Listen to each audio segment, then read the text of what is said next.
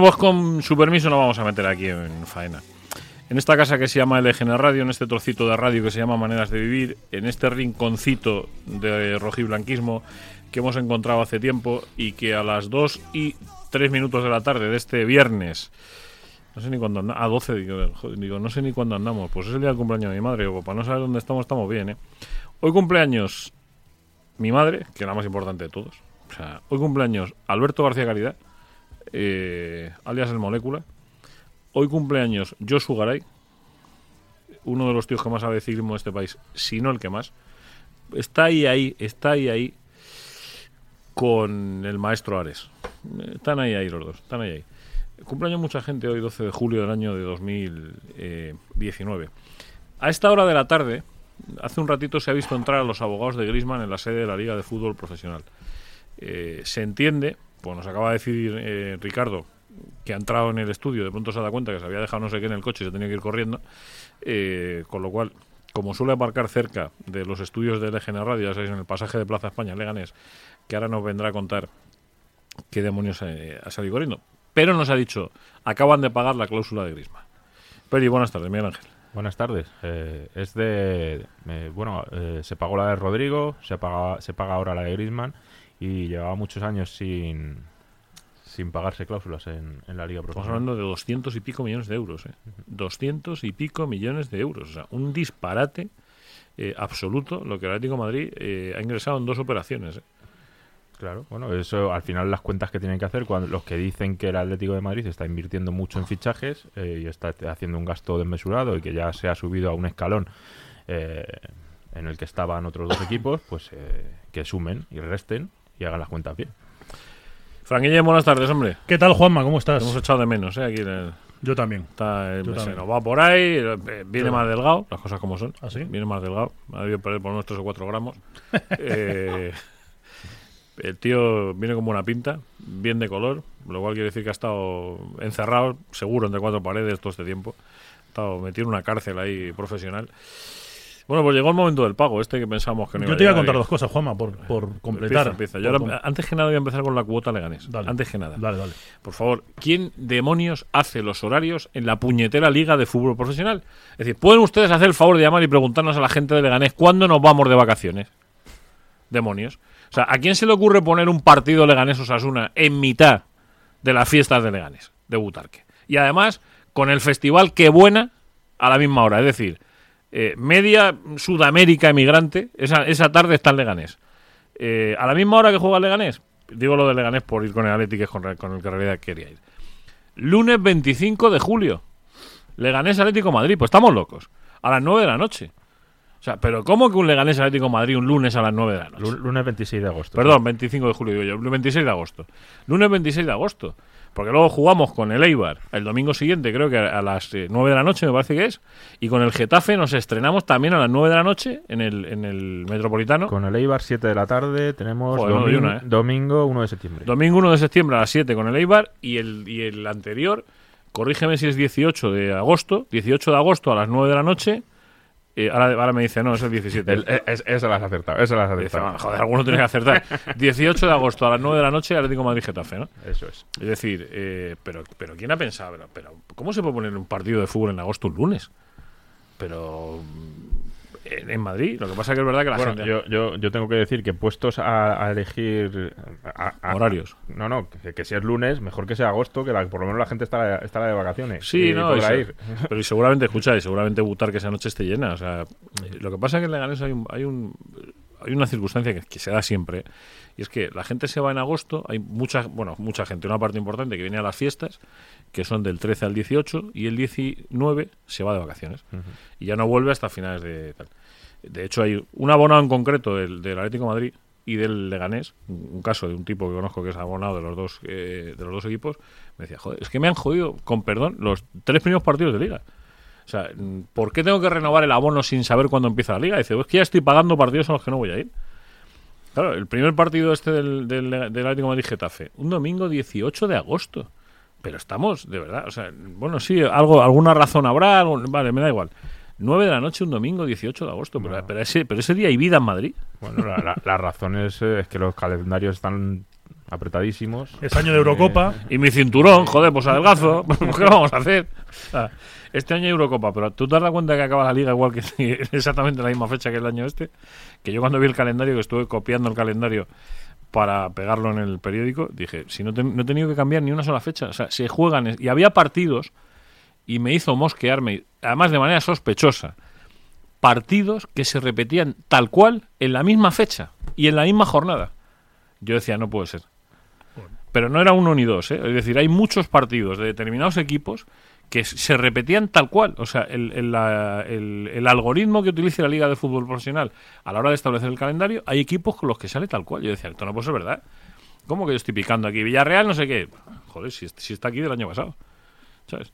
Y decía, esto es algo, algo- Bueno, por no hablar del final de Liga del Barça, que es glorioso. o sea, glorioso. Mira, ahí tienes el calendario completo de la Liga. Abre, abres el periódico, por cierto, un, un periódico en un periódico local de Leganés en el que viene un reportaje maravilloso de maneras de vivir. Aquí está el calendario completo. Eh, de atrás hacia adelante, lo del Barça no tiene nombre. O sea, Alavés en el último partido, Osasuna en el penúltimo, Valladolid en el antepenúltimo, Español a 4 del final. Eh, nos paramos donde queráis, ¿eh? Español a 4 del final, Villarreal a 5 del final y el Atlético de Madrid a 6 del final. Es decir, desde la jornada 33 hasta, con todo mi respeto hacia todos los equipos con los que va a jugar el Barça, ¿eh? Eh, el, ca- el calendario es, Sí, porque Osasuna, por ejemplo, es en el Camp Nou. Que si dijeras, oye, es en Pamplona, pues otra cosa. o sea, es, es, Ese no, el es- Camp Nou. es algo así como, como decir, bueno, ¿qué le vamos a hacer? El calendario también eh, en las últimas jornadas de la Liga tampoco lo veo excesivamente complicado. No, no, y el de Madrid, eh, última jornada en Leganés, penúltima jornada en casa con el Villarreal, antepenúltima jornada en Granada, a cuatro jornadas del final, el Madrid juega con el Alavés en el Bernabéu, a cinco del final va a San Mamés y aquí es donde está, la- podría estar un poco la mayor complicación. Y a seis del final el Getafe en el Bernabéu. Las seis últimas jornadas de Madrid, Barça y Atleti, de los tres, ¿eh? No hablo solo, porque las, las últimas del Atleti son Real Sociedad en casa en la última, el último partido, el penúltimo en Getafe, el Betis. Bueno, ya no es lo mismo. Ya estamos hablando de Betis y Real Sociedad en el, en el Metropolitano. Ya no es lo mismo. Celta, Mallorca y Fútbol Club Barcelona. Bueno, pero porque es calendario, lo sabemos, es un calendario que tiene varios asteriscos porque está teledirigido para que no haya partidos que coincidan en muy pronto o muy tarde entre equipos grandes. Lo que pasó en la Premier, por ejemplo, este año, que City y Tottenham se jugaron la vida a tres jornadas del final, jugándose la liga, pues aquí es imposible. Joder, pues está mirando Atleti Madrid en la jornada 7. En teoría es para que no coincidan con los eh, con los cruces importantes de Champions, ¿no? De final de temporada. Sí, pero que no es un sorteo puro, me no, refiero. No, no, es el sorte- no, no es que no, es que que no, no- te puede tocar un Madrid-Barça la última No- jornada jugándose la liga. no es que no sea puro, vamos a ver claro. Es, es un sorteo impurísimo. sí, es O sea, un sorteo. esto es un sorteo que está lleno de impureza. Pero bueno, en cualquier caso, digo, empezando por ahí, al- el- lo gordo, mm, lo de Grisman, que es lo no que me has dejado dar los datos. Tenías que dar cosas, es decir, que me ha dicho, tengo que contar tres cosas. Dos cosas. Has dicho 12 de julio, cumpleaños, gente eh, muy ilustre, Sí, sí, pero es que se te han olvidado dos. verás. Acabo de mirar y hoy cumpleaños Cristian Vieri, que no está mal, Tampoco es malo, ¿no? y esta te la voy a tirar, hoy cumpleaños James. Rodríguez. Pues Y ahí talento. recoge el guante como quieras Pues, ya. pues sí hay talento ahí, ¿eh? Sí hay talento, sí. Sí, sí, sí. Ya me has dejado un poco... Qué cosas, ¿eh? Ya me has dejado un poquito ahí pillado con... Qué con- cosas. lo- oye, lo de... No sabemos qué le regalarán hoy por su cumpleaños. Dos turnos. Si una ta- camiseta dos celeste también. o una camiseta roja y blanca. ¿Está todavía colgado esa historia? qué? Yo creo que no. La de James. El otro día se hizo una foto, además, para mí muy reveladora, con su compañero de selección David Ospina, que es portero de, del Nápoles y de la selección de Colombia, rodeado de camisetas del Nápoles. Pero De Laurentiis es un tipo complicado para negociar y Florentino también lo es, con lo cual, pues ahí andan. Y el Atleti, si puede aguar la fiesta, pues se meterá.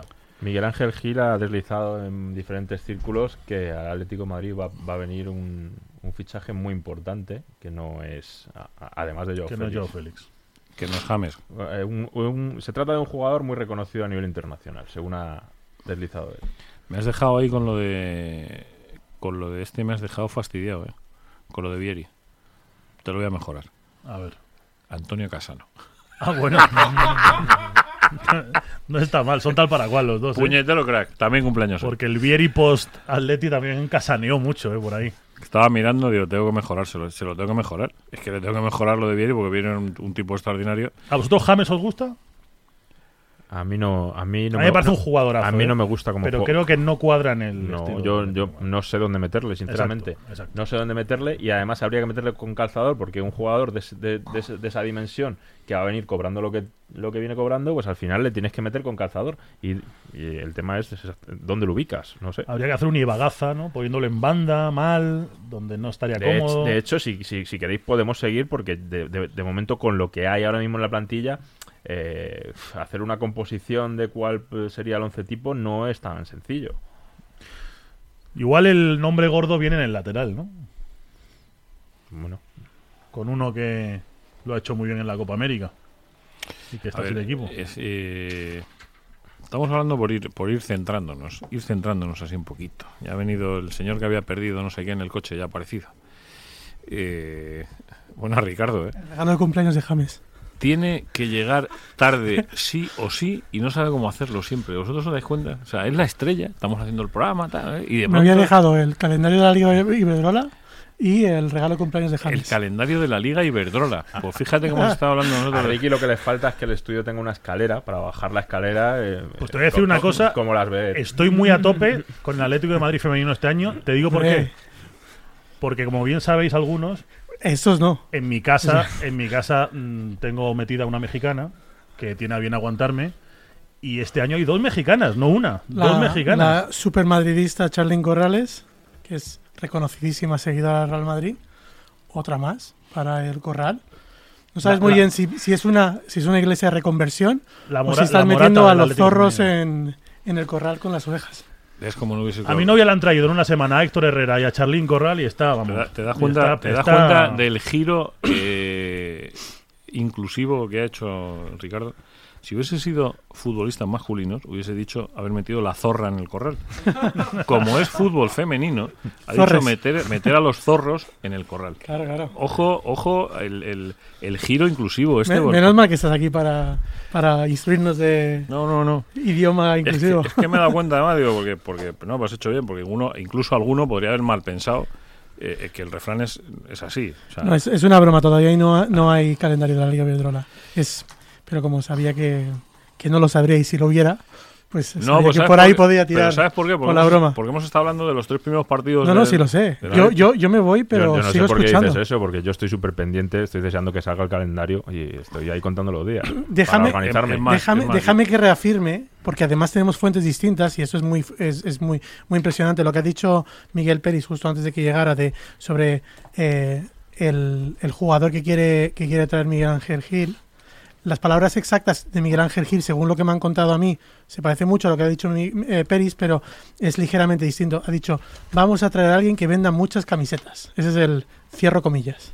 Es la- esa es la cita exacta. En concreto, Ja- James eh, creo que está en el cuarto en el ranking de, de venta de camisetas a nivel mundial, Sí. después de Neymar, Cristiano Ronaldo y Messi. Está claro que el Atlético de Madrid está combinando un- un- una mercadotecnia muy fuerte de querer traer jugadores con cartel y yo creo que Héctor Herrera encaja en ese en ese en, en- en esa dualidad con intentar montar un equipo fuerte. Ya no le vale con traerse hombres, también quiere traerse nombres y es un poquito montar el equipo al revés de lo que siempre se ha montado en el Atlético de Madrid, Eh, al menos en la época de Simeone. Ahora viene, ahora viene el romántico, el que ya ha pasado los 50, que está cerca de los 52, y dice, oye, ¿no querrán vender camisetas cambiando el escudo? Si quieren que vender camisetas harán bien el, en cambiar el fichaje, escudo. el fichaje para vender camisetas no sería anunciar el, el retorno al escudo oficial del Atlético de Madrid. Para vender camisetas en Madrid, sí. Lo que pasa es que no sé si la, Fuera de la- igual. si la cuota de camisetas que venden en Madrid les interesa tanto como, como No. lo que se vende a nivel Fuera da igual. Es, es que además vas por la calle y ves a gente que lleva...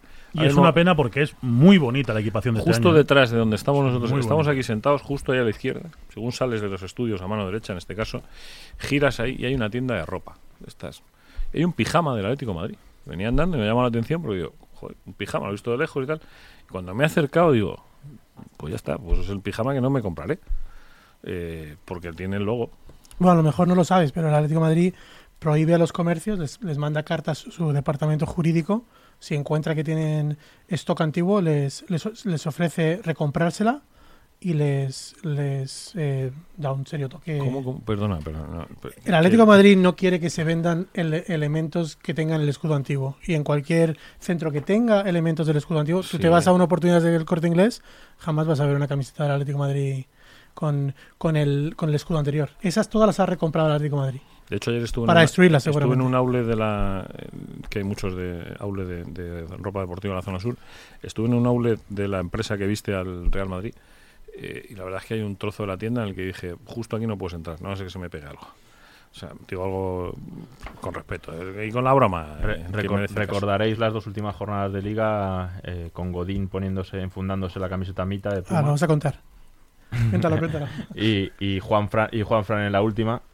Pues al parecer el club ha recibido una sanción importante por parte de Nike por, por, esas do- por esos dos Por episodios. vulneración de marca. Que es la- lo más grave que te puede acusar una marca, que vulneres la marca oficial que te viste. Pero vamos a ver, pero espera, espera, espera, porque me voy a tener que poner serio. Eh, Es que además, a ver, eh, Puma y Adidas, pero. pero- desde, desde tiempos de antaño, ya se lleva muy mal, pero- porque son de dos hermanos que se pelearon. Con lo Sí, sí, cual, sí. Pero más allá del tema familiar, que a mí me la trae un poco al, al fresco, eh, lo que no soy capaz de entender, yo puedo entender que eh, Nike obligue al Atlético de Madrid en una competición a vestir con su ropa. Puedo entender que, mm, no sé, que, que- mm, pero que un tipo acabe un partido de fútbol y pues se ponga la camiseta que le dé la Real de la es- gana. no, no, estos, estos contratos están escritos a, a sangre y fuego. Los jugadores, Sí, ¿no? mientras estén en el terreno de juego, incluso cuando llegan al terreno de juego, creo que solo pueden vestir las marcas Las estas de, de vestir Y las botas que ropa, ser- ropa de calle de, de otras marcas, pero mientras sea ropa deportiva no pueden llevar, eh, mientras estén en, en la actividad colectiva del equipo, no pueden ponerse ninguna otra camiseta. Oye, el otro día, por cierto, me planteó, me- a, propósito de lo que acabas de decir del, del escudo y tal, me planteó un abogado una mm, interesantísima discusión al respecto del escudo. Con eso de que la Sociedad Anónima Deportiva Club Atlético de Madrid esté prohibiendo el uso del escudo anterior. Cuando el escudo, persiguiendo incluso. efectivamente, incluso está persiguiendo. Cuando el escudo pertenecía a un club deportivo, no a una sociedad anónima deportiva.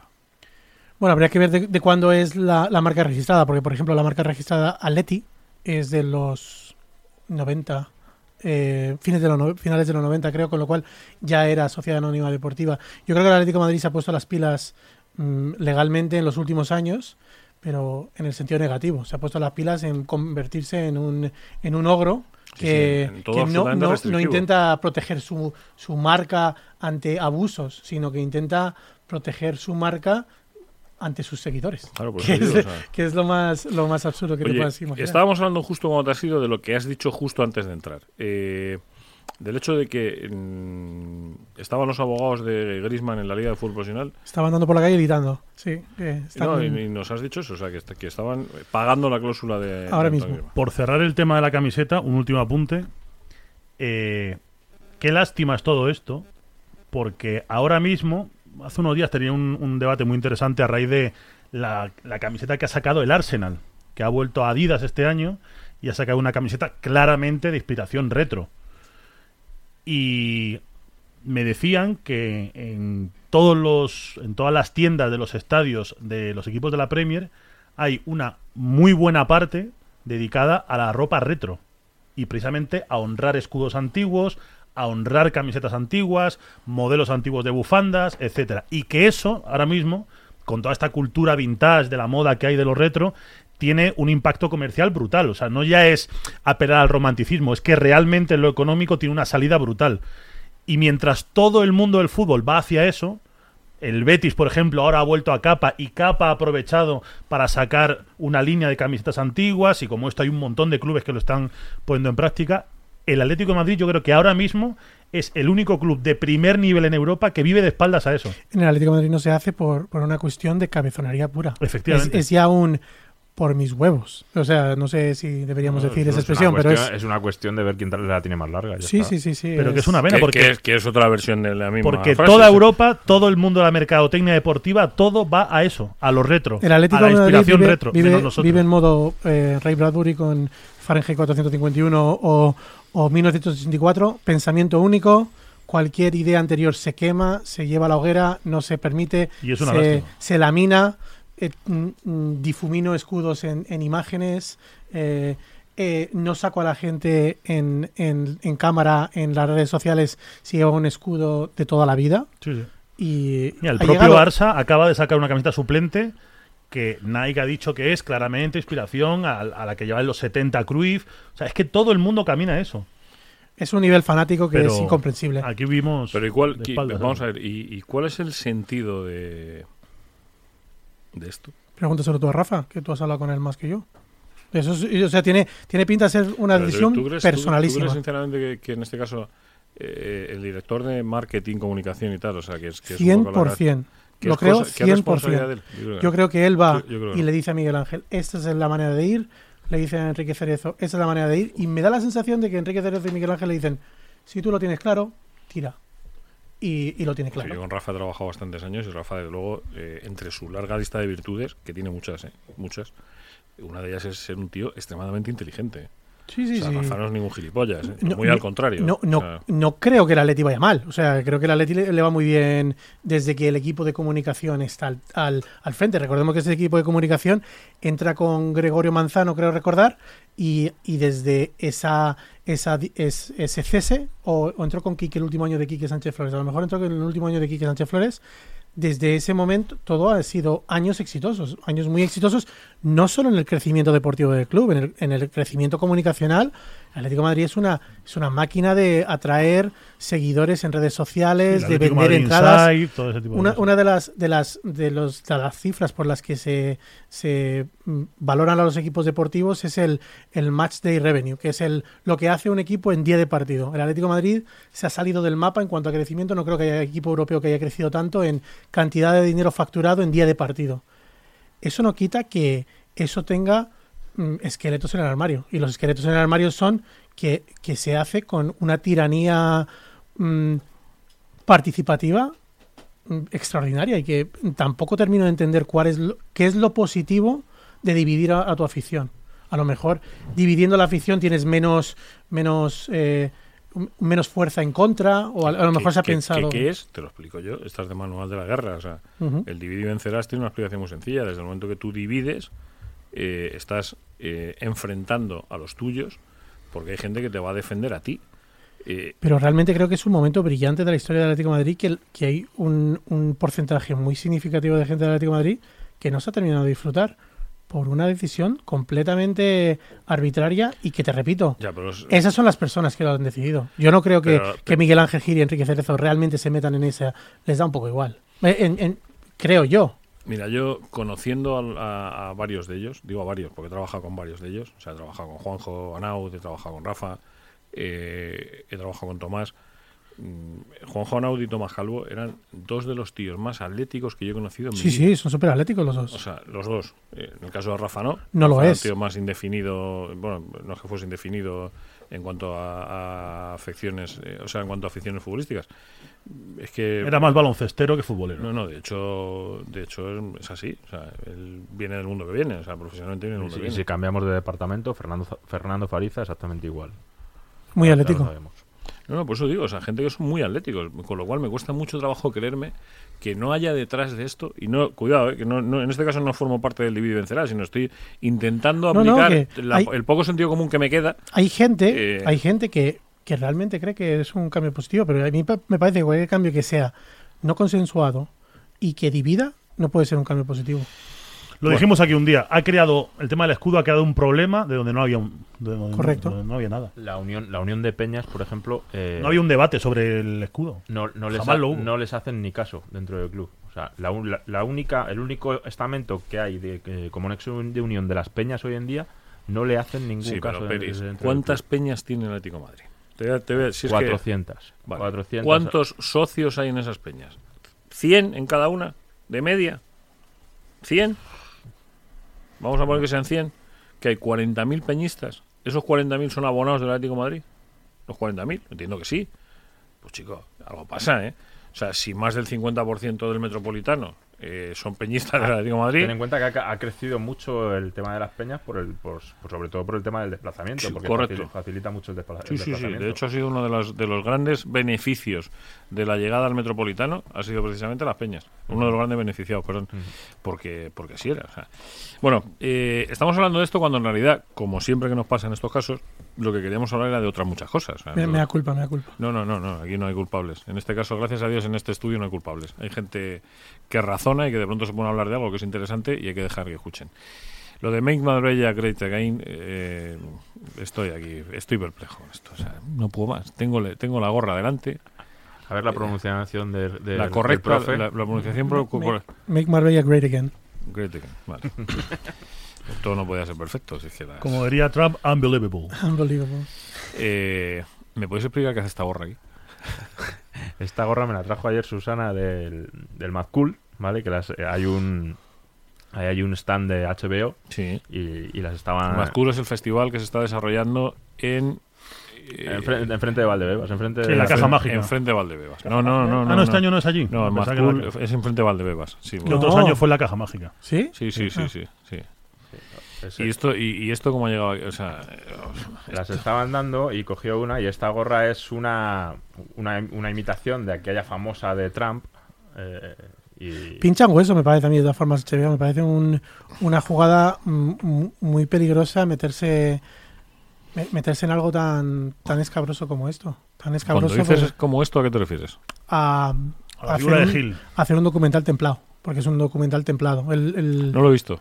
Yo, yo he visto 20 minutos y a mí no me ha dado la sensación. No lo he visto. O sea, soy de los Paganinis de Movistar y en Movistar yo, no está yo- HBO. yo- yo he visto, yo he visto un- el primer episodio y me da la sensación de que la serie no tiene pinta de que vaya a cambiar el, el giro argumental. Yo quiero esperar Es- a ver. mm, Es todo. básicamente una contraposición de versiones muy completa, en la que se permite que se digan las tropelías que cometió Jesús Gil, pero o sea, también se permite que se haga una defensa cerrada y a veces numantina. Eso tampoco está mal. Eh, no, no, no me parece mal, pero eh, eh, eh, es una situación en la que no es una persona más, es una persona que está eh, que está condenada y que y que no cumplió condena porque había porque hubo una prescripción de delito, Pero no, es- no porque no, no fuera culpable.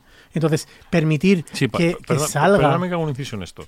Para aquellos que lo tienen menos claro y que siguen pensando eh, cosas que no sucedieron, eh, lo que quiere decir y lo que siempre ha querido decir y lo que dijo la justicia no es que no se hubiese cometido un delito en la apropiación del Atlético de Madrid por parte de sus actuales dueños. Eh, el delito se cometió. Lo que dijo la justicia y lo que ratificó primero en la sentencia de la Audiencia Nacional y posteriormente el Tribunal Superior de Justicia de Madrid, Tribunal Supremo, perdón, fue que el delito se había cometido, pero que existe dentro del Código Penal una figura que se llama prescripción del delito. Eso- es, es uno de los delitos, porque hay otros otros casos. Eh, está el caso Negritos, está el, el, estafa societaria. el- el caso por ejemplo, el, Camisetas. otro día, el otro día había uno de los negritos eh, en un documental, en un equipo de investigación de la Sexta, me parece que fue, vi uno de los negritos que estaba en... en- bueno, fueron a buscarle. bueno, lo van a echar hoy otra vez. El del parque, entrando en el parque. No, no, que va, que va. Estaba con siete hijos, no sé qué, con su familia y tal. Decía, eh, bueno, era espeluznante escucharle. Si lo ponen esta noche otra vez, ese- esa parte de, de ese equipo de investigación. Sí, porque es el, el que hay de Jesús Gil. El que Esta- van a poner sexta, hoy es el, el enlatado. Te lo confirmaron además y, a lo, ti, ¿no? y lo último fue la, la última ampliación de capital, de capital que se hizo. Eh, ya, ya había muerto Gil, o sea, se, se ha hecho con, con la directiva actual y se hizo de manera fraudu- fraudulenta. No lo digo yo, lo, La lo, lo dice un juez. La directiva actual. No, es que, es que quien tiene que calificar una cosa de fraudulento o no, no somos nosotros, son los Claro. jueces. O Sí sea, puedo si- tener mi opinión. Si, tú pero- haces un, si tú haces un documental sobre un personaje polémico condenado eh, por varios delitos y, eh, y, y como, como defensa sacas a tres hijos suyos y, a, y al, al presidente que le ha sucedido y que, y que está ahí gracias a él y que creo que no, no hay que tener mucha imaginación para pensar que gran parte de su fortuna eh, se debe a su buena relación con Jesús Gil, eh, sin entrar más en ese escabroso, escabroso terreno, eh, pues no te queda un documental Ah. que tenga ningún viso de, de objetivo. Y es, y es más, el, el yo creo que, que Charco lo dijo hace un par de programas, el problema que tiene, que tiene el pionero no es que permita hablar a todas las partes, que me parece fantástico, como bien dices tú, sino que juega a este juego de, de blanquear o hacer simpática una figura que, que realmente ha causado mucho sufrimiento. Y creo que la gorra esta es un perfecto ejemplo de que se está jugando esa carta Se de frivoliza un poco. banalización. Exacto. Me vas a permitir que te lea, que te busque, más que te lea, que te busque. Mientras lo buscas, te voy, te voy a dar la cita de Miguel Ya- Ángel ya- Gil, ya que es fantástica. Si una persona dice que llueve y otra dice que no, tu trabajo como periodista no es darle voz a ambas, es abrir la puta ventana y ver si está lloviendo. Correcto. Eh, es decir, cuando un periodista hace un trabajo, no lo hace para darle voz a los dos, que hay que hacerlo, lo de darle voz a los dos, lo hace para descubrir cuál de los dos decía la verdad. La, la- la cita esta de Miguel Ángel Gil de eh, mi padre tenía su dinero y, y a veces confundía las cosas del club con las suyas es, propias eso es, eso y se hacía un lío, pero yo no creo que robara. O la de, o la de eh, ¿cuál otro hijo era? Oscar haciendo unas, unas comparaciones parecidas eh, sobre cómo, el, eh, cómo Jesús Gil compraba a los jugadores y los cedía al, al, club, que es uno de los hechos eh, probados por la que el, Atlético Madrid es condenado, mm, o por la que estos, estos personajes son condenados. A mí me parece que permitir eso y que en la, en la cortinilla final, que los agradecimientos sean familia de Jesús Gil, eh, Enrique Cerezo, Rafa Lique, eh, Juan Jonaut, son cuatro de las seis primeros agradecimientos del Yo- documental. Yo creo que es suficientemente ilustrativo de qué tipo de, de documental es. Yo he visto, los, ya os, os digo, he visto los primeros 20 minutos eh, que prácticamente son en exclusiva dedicados al episodio de, de San Rafael, de la, tra- de, de la tragedia de San Rafael.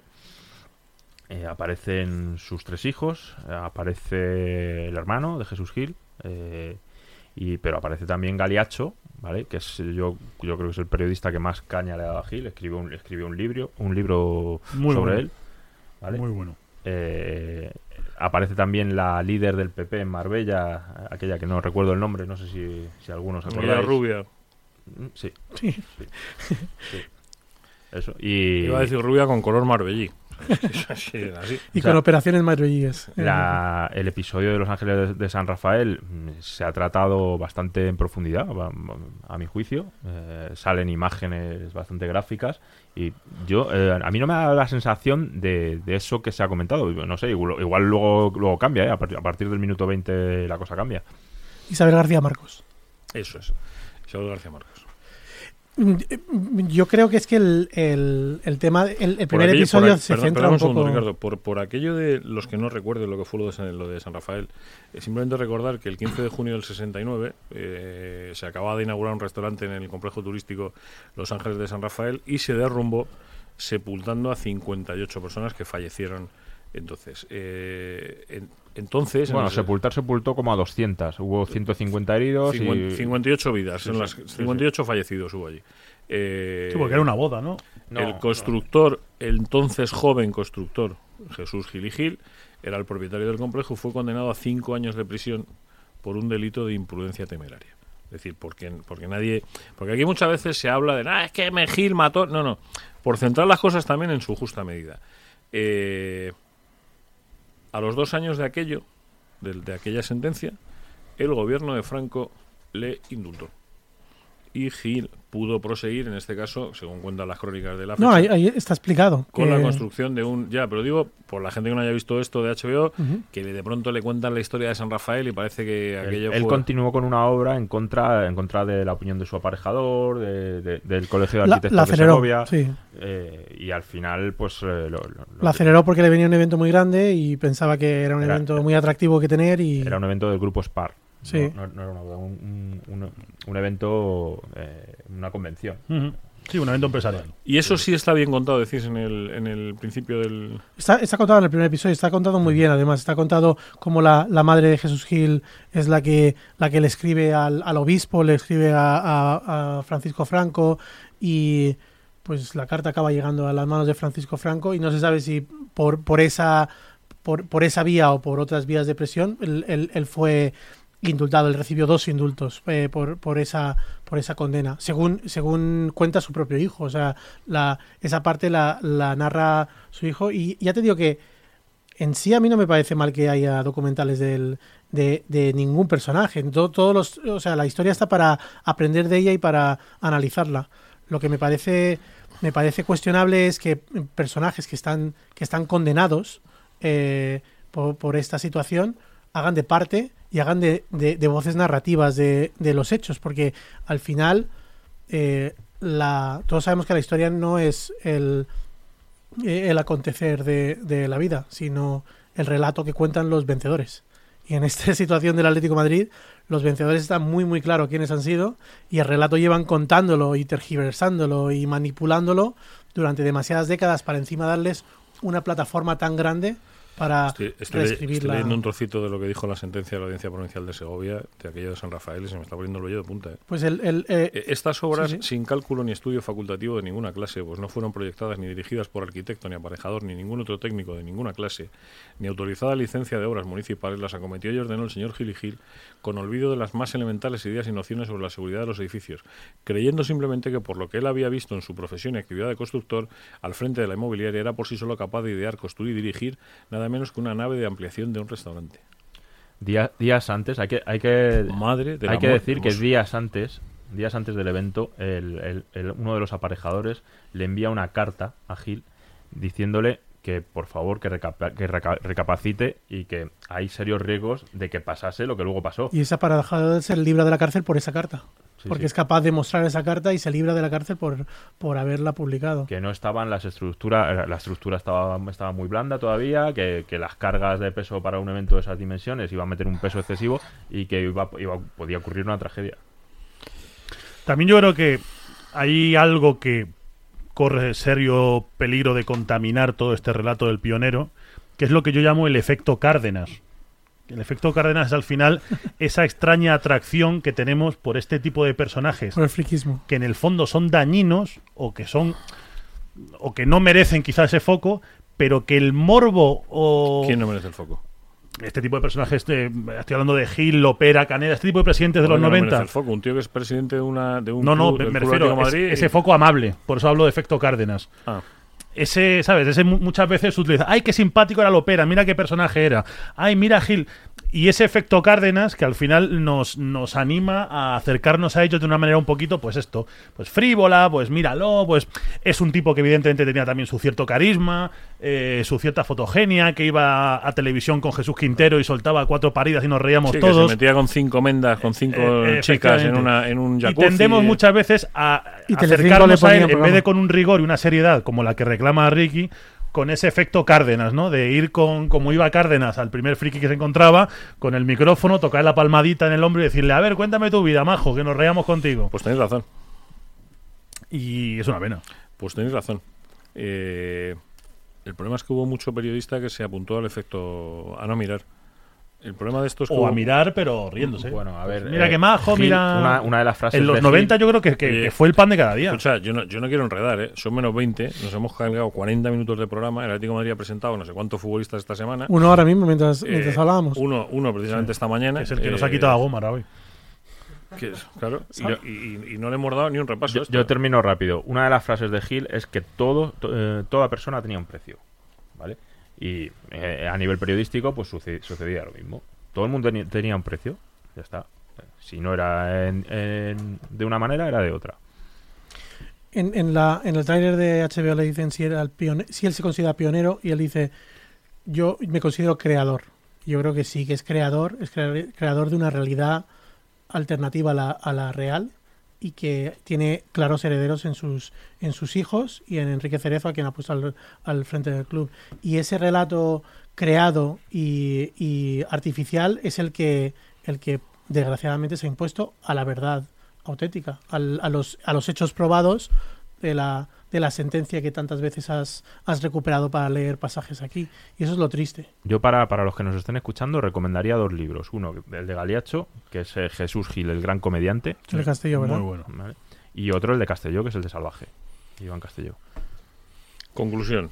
Que los que estabais muy expectantes en ver esa serie de HBO, El Pionero, en la que por cierto se han gastado un pastizal en publicidad, Sí, porque en, En comuni- promoción. en comunicación, entrevistas no tanta. Y hasta ahí podemos leer. en comunicación, en comunicación, lo que ellos han estimado conveniente en. Efectivamente. Es decir, por eso me gusta. Yo, lo que, yo que soy de los que vive de la prensa gratuita, hace ya un par de años que llegué a la triste conclusión de que todo lo que no me da me quita. Eh, y entonces, si no me dan, que no me quiten. Y si a mí me viene un gran centro comercial de cualquier sitio de Madrid a decirme, es que tenemos una actividad extraordinaria, cojonuda y maravillosa y tal, digo, ¿tienes algún acuerdo comercial conmigo? No, pues todo no me interesa. Esto es así. O sea, cuando tú no tienes una empresa que te genera un beneficio, tienes que intentar buscarlo. Y esta gente en comunicación lo han hecho de puta madre. O sea, con perdón de la expresión. Eh, anda que no ha habido gente que ha hablado de ellos. ¿eh? Mira a nosotros. 40 minutos. Y no nos hemos puesto a hablar de lo de esta noche de la sexta porque no se ha terciado. O sea, Pero, de, de lo que se hay que hablar es de Gourmet Sport, ¿no? eso sí, ¿no Eso ves? es- de eso, eso sí. sí. Pero eso no porque tengan un acuerdo comercial con nosotros, que también lo tienen, sino porque está muy bueno.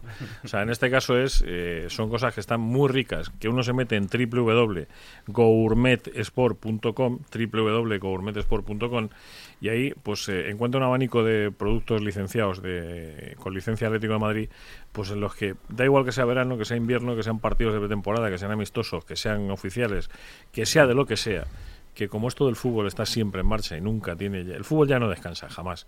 Entonces pues eh, www.gourmetesport.com elige sus productitos ya sean dulces salados vino tal y los gestiona los pone en la mesa y queda mejor con los amigos que con esta gorra que tenemos aquí de, Marbella el pionero de HBO que estaríamos mejor echar comida diciendo ¿dónde está el jamón? ¿dónde está el jamón?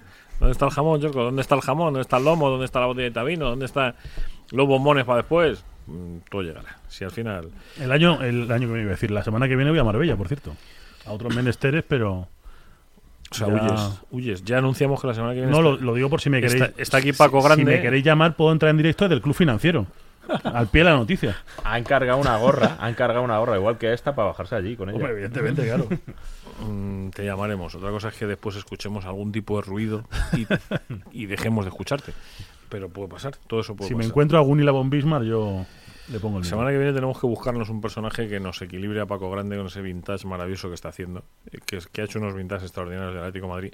Y esa es la razón fundamental por la que la vamos a tener aquí. Ah, algo podemos tener, yo creo que algo podemos algún tener. personaje, Algo podemos algún tener. vintage del Atlético nos... Y uno que está tramando de García que tiene buena pinta, ¿eh? De García, De García, dicho, que es el próximo. de José María García. Sí. Sí, algo me han contado.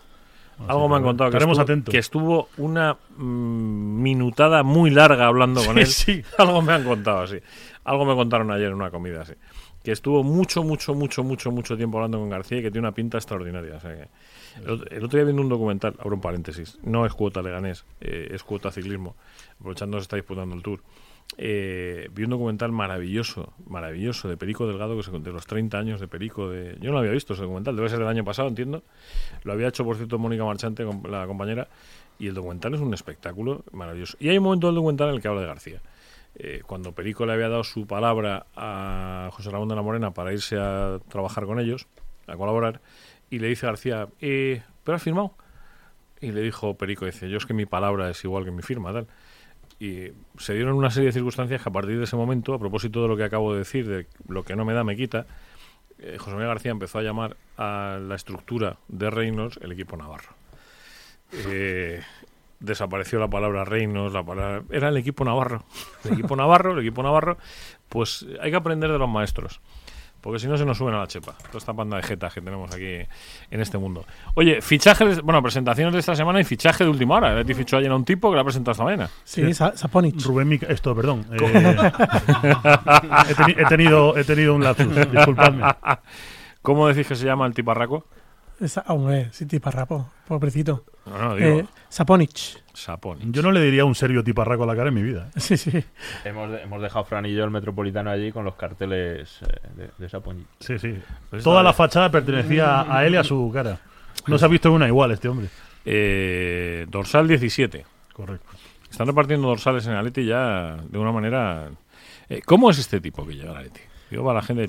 Un tío como yo que no sabe quién es eh, Sapón. Pues mira, eh, eh, tenemos un. Él un- pertenece, y os acordaréis, a la generación de serbios que ganan el Mundial Sub-20 con Paunovic como entrenador. Sí, sí, sí, sí. Un Mundial juvenil Entonces tenemos... eh, va- va- y pertenecía al Benfica. a ver, explica- vete- explicarme una cosa que, que acabo de no entender. Kalinic, Saponic, Sí. Diego Costa, Morata... Ya está. Bueno, Mollejo, Borja Garcés, ¿no? Borja Garcés. Vale. Eh, Camello. Camello. Ya está Joao Félix, si lo mete, claro. ¿eh? Depende cómo juega la Leti. Eso, eso- eso es exactamente lo que te iba a decir. Iba ahí, iba ahí, iba ahí, iba a llegar ahí. An- Antes de que yo entrara, estabais hablando de James Rodríguez y de cómo y de cómo podría encajar en un equipo, sobre todo porque James Rodríguez parece que, que ocupa el cromo y también el dorsal de Ángel Correa, que no es posible que exista una plantilla en la que estén ambos. A lo mejor por cuestión de, de egos, de números, de, de Sí, todo. Pero es que Ángel Correa no es titular. Ya, ya. Y- Y, y, y James Rodríguez, cuando fue la última vez que fue titular 30 partidos seguidos en un equipo? Pero si el Atlético de Madrid lo, fi- lo firma, va- firmas un jugador que va a estar en torno a los 12 millones seguro de, de ficha, luego lo vas a, a Pon- traer pon- para que ocupe el papel de Correa. La pregunta es, ¿pones a jugar los jugadores porque te cuestan mucho o pones a jugar los jugadores porque te aportan mucho? Y, el, y, el, y la cosa es, yo creo que el Atlético de Madrid está jugando una carta de mercadotecnia que no tiene nada que ver con quién vaya a jugar luego en el verde. Porque igual que el Bayern de O sea, Múnich ha tenido... me estás diciendo que, está, que el Atlético de Madrid está construyendo, ya lo habéis dicho dos veces, está construyendo un equipo en torno a tíos que venden camisetas en Serbia, que venden camisetas en Portugal o que venden camisetas en no sé dónde. O sea, estamos, esta- le hemos copiado el modelo al Madrid del hay, principio hay- del siglo hay XX. hay partes del discurso de Simeone que yo he visto diferente esta, esta temporada. Para empezar, él, él ya no exige tener mando en, plaza en la decisión de la llegada de jugadores. Él lo que dice es que mediante muchas conversaciones con Andrea Berta, él, eh, Andrea Berta tiene que llegar a la conclusión de cuáles son los jugadores mejores para Atlético de Madrid, ponerlo en común con Miguel Ángel y con Enrique y traerse a- al, al- al jugador óptimo para esa posición y que cuanto menos intervenga el entrenador mejor porque el entrenador siempre va a querer ver a uno que vio en un partido aislado. Y es, es- creo que es una es una cita exacta que dice yo puedo ver a un jugador un día y pensar que la rompe y yo no le sigo 30 partidos pero el equipo de Andrea Berta sí que está obligado a seguir a ese jugador 30 partidos. Tiene, tiene razón, Eso no- ese argumento no es discutible. Pero entonces, ¿cuál es la prioridad de Andrea Berta? Yo entiendo que la, la prioridad de Andrea Berta está, tiene una pata en cada, en cada parte del, del club. Tiene una pata en la, en la parte deportiva y tiene también otra pata en la parte directiva. Pero y la parte directiva tiene otras prioridades que las que tiene el, el Andrea el Berta, su- suponemos que es el director deportivo, ¿no? Sí. ¿Alguien ha oído hablar a Andrea Berta alguna vez? ¿Salir a una rueda de prensa a dar alguna Lo mismo que a Caminero. Lo mismo. Nada. Es- exactamente. Na- nada desde la primera vez que dio Caminero en una rueda de prensa, lo hizo tan mal que no volvió a dar una rueda de prensa y el, y el Tim Alique, este del que hemos hablado antes, y que yo creo que la primera vez que lo nombramos, pero le, le estamos, le estarán eh, son- sonando, le haciendo timbre el oído, eh, el, el- hay una cerrazón a la parte comunicativa de toda la faceta deportiva que no sean los jugadores en, en lo que llaman en la radio soundbites, eh, pequeños trozos de sonido de, lo- de los protagonistas y intentar que el, el mensaje estratégico no llegue jamás ni a la afición ni al periodista para que se analice. Es, es, Pues una, mira, es una estrategia calculada. Ricardo, ahora sí abro, ahora sí abro cuota Leganés. Eh, esta mañana ha presentado Leganés a dos, a dos tipos, dos futbolistas, eh, Juan Soriano y Alex Martín, un portero que venía del Sevilla, de la cantera del Sevilla, y un central que venía del Madrid. Y con ellos se ha sentado en la presentación el secretario técnico de la entidad. Acaba la presentación de los chavales, se habla con los chavales, pregunta al secretario técnico, ¿qué puestos son los que quedan todavía, eh, los que está trabajando todavía la dirección deportiva? Como hacía Tony Jiménez hace Y una década, y él te o da- Pablo Futre. Y él te da explicaciones, mira, nos falta por cubrir. Pitarch. Lateral, Pitarch. lateral derecho, estamos buscando dos tipos. Tres ruedas de prensa daba Peter antes. El, el problema es que el Atlético de Madrid se eh, ha buscado un modelo de gestión para lo malo, De gestión comunicativa, quiero de decir. gestión comunicativa, para lo malo, imitando al Real Madrid y al Barcelona. Pero joder, es que los que están ahí son muy buenos periodistas.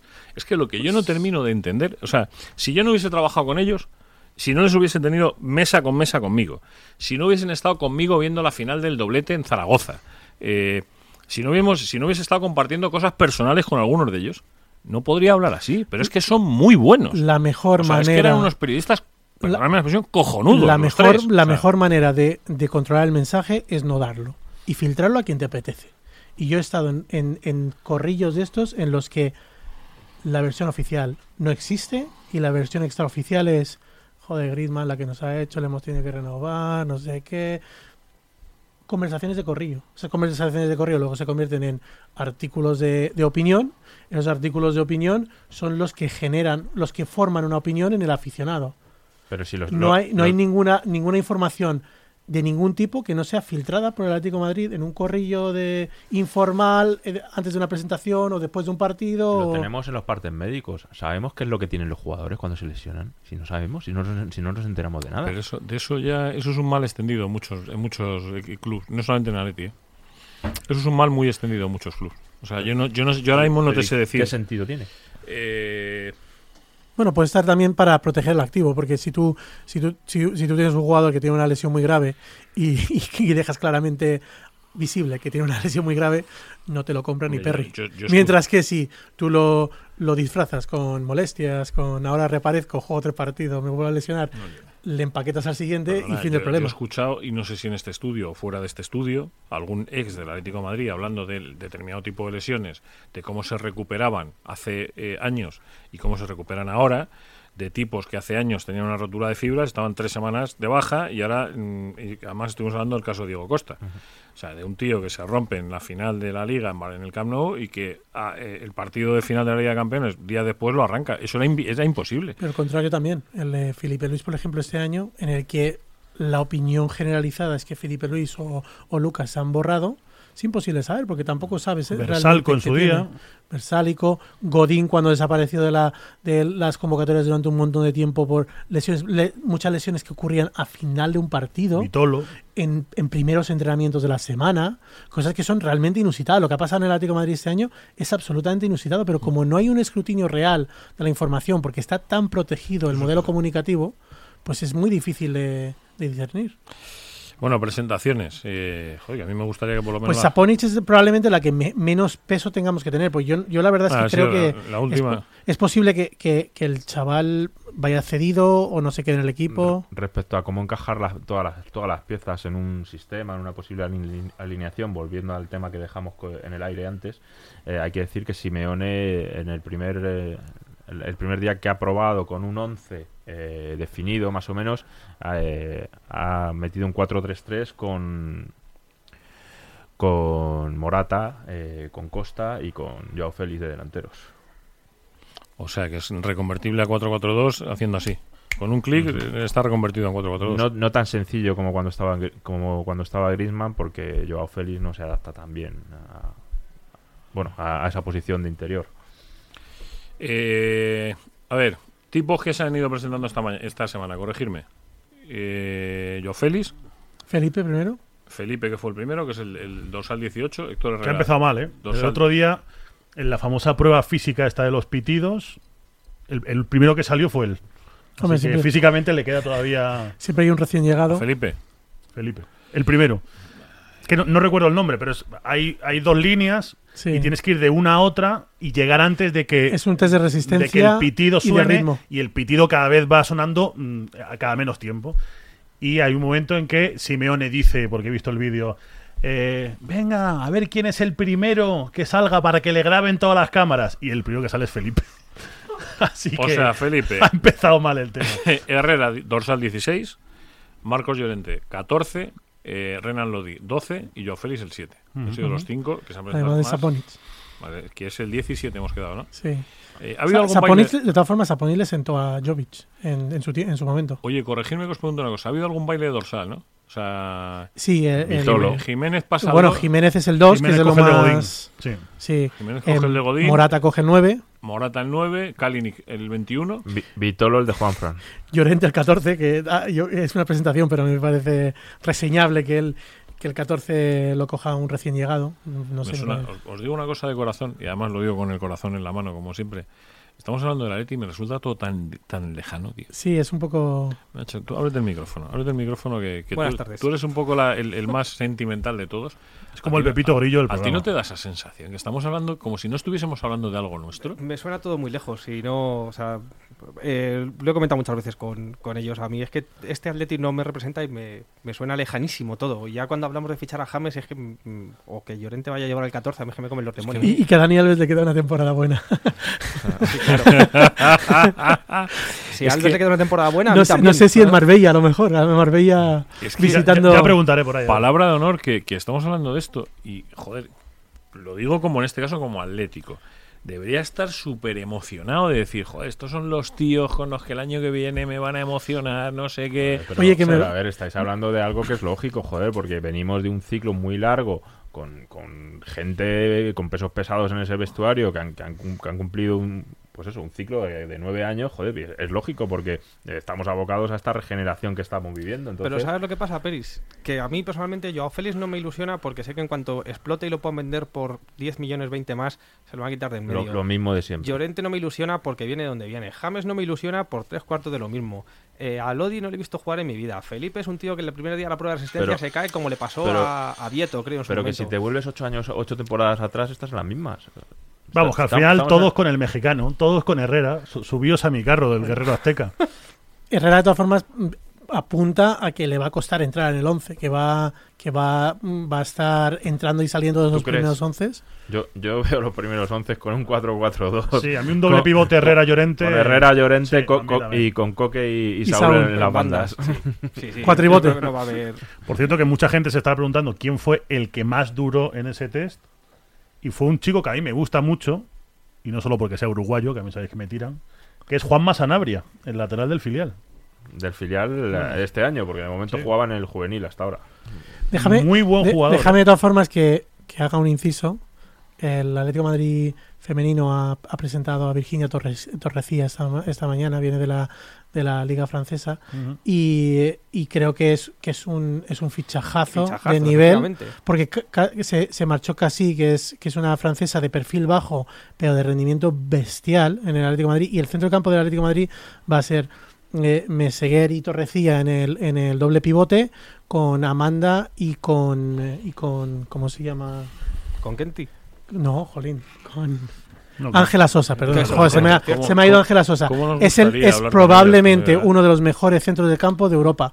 Y el y eh, la Bueno, sustitución- Bilda no te diría lo mismo. la sustitución de, de Jennifer Hermoso por, eh, por Charlín Corrales eh, con Olga y con Ludmila, el Atlético de Madrid está jugando en el femenino la, la carta de traerse jugadorazos de, de, de segundo nivel en cuanto a equipo, pero de una proyección be- bestial, Sí, porque cabeza- además ha traído, cabezas de ratón y convertirlas ha traído en- a, a una centrocampista con llegada que puede ser media punta, puede jugar en la punta, que se llama Olga eh, Ogdivyuk, me parece que es, eh, que, que es un... O sea, los, los vídeos esos de highlights son de auténtico... ¿Aspiramos entonces este año a pegar el puñetazo en la mesa en Europa? Bueno, yo creo que aspiramos por lo menos a, a competir en la Liga del Barcelona, que es lo que creo que se le puede exigir al Atlético No, no, Madrid. por supuesto. Pero quiero decir que, joder, estamos fichando bien.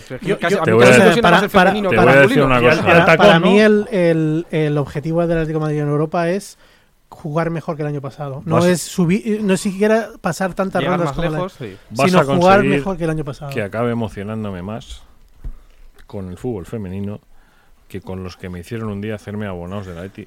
Que dicho sea de paso, no sé qué queda de aquel Atleti en el que. Coque, con el que Saúl, aboné. Jiménez y poco más. No me refiero a eso, me refiero a que eh, yo vi, creo que os lo he contado, yo viví la experiencia de ir a hacer un reportaje, yo iba a sacar mis abonos en el segundo año de segunda, a recuperar mi abono, y yo me presenté en el Calderón a las 10 de la mañana y vi cómo se estaba poniendo el percal y llamé a la radio y dije, oye, esto va a ir para muy largo, era a las 10 de la mañana. ¿eh? A las 6 menos 20 de la madrugada del día siguiente salía del Calderón con mis abonos. Estuve 20 no, 19 horas en aquella cola en la que el Club Atlético de Madrid tuvo a bien meternos dentro del campo, porque ya llegó un momento que es que nos moríamos fuera. O sea, Bueno, yo lo sé porque era el primero de esa cola. ¿Tú fuiste el primero de esa cola? Para acompañar a mi hermano Nelson, que, que Pues- se iba a abonar por primera vez Pues, y yo pasé la noche con él en el Calderón. pues, que nunca me lo Tú agradecí. fuiste de los que durmisteis allí. Correcto. Bueno, yo, yo fue de los que estuvimos toda la noche, todo el día, toda la tarde. El Atlético de Madrid no, no, no hizo previsión ninguna de lo que se le venía encima aquel día. Eh, yo tengo mi foto hecha con el Neptuno que había en las oficinas del Atleti, con los dos abonos, lo tengo guardado. El reportaje salió publicado en Marca al día siguiente de 24 horas para sacar unos abonos. Salimos, salimos en esa en ese reportaje. Sí, Somos los de la Pues- foto. Pues ese reportaje eh, aparecemos los dos. Casualmente el tiempo nos, nos unió.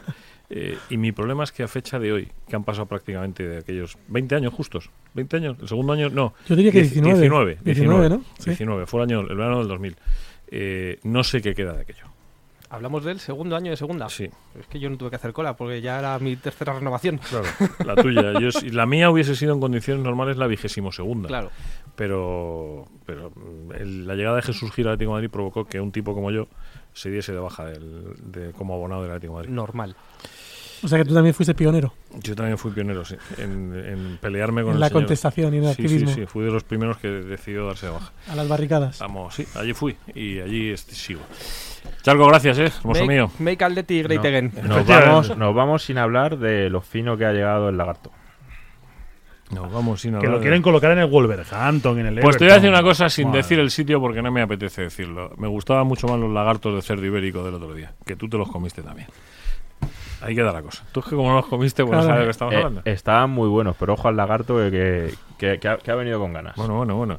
Eh, queridos atléticos, si la semana que viene está James Rodríguez eh, en el Atlético de Madrid, este que habla Ah, no, pens- pensaba que aquí. Digo, no presentará este programa. Eh, Franquilla, muchas gracias, ¿eh? Pensaba, pensaba que ibas a decir que lo, que lo presentabas desnudo. No, no, no, no, no. Hablamos desde la corresponsalía de Marbella en siete días. Directamente vendré este James Rodríguez, no, pero bueno, que sea lo que Dios quiera, que tenga que ser lo que tenga que ser.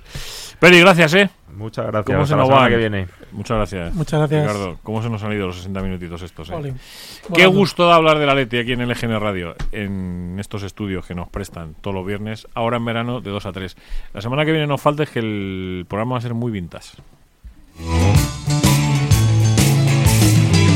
Los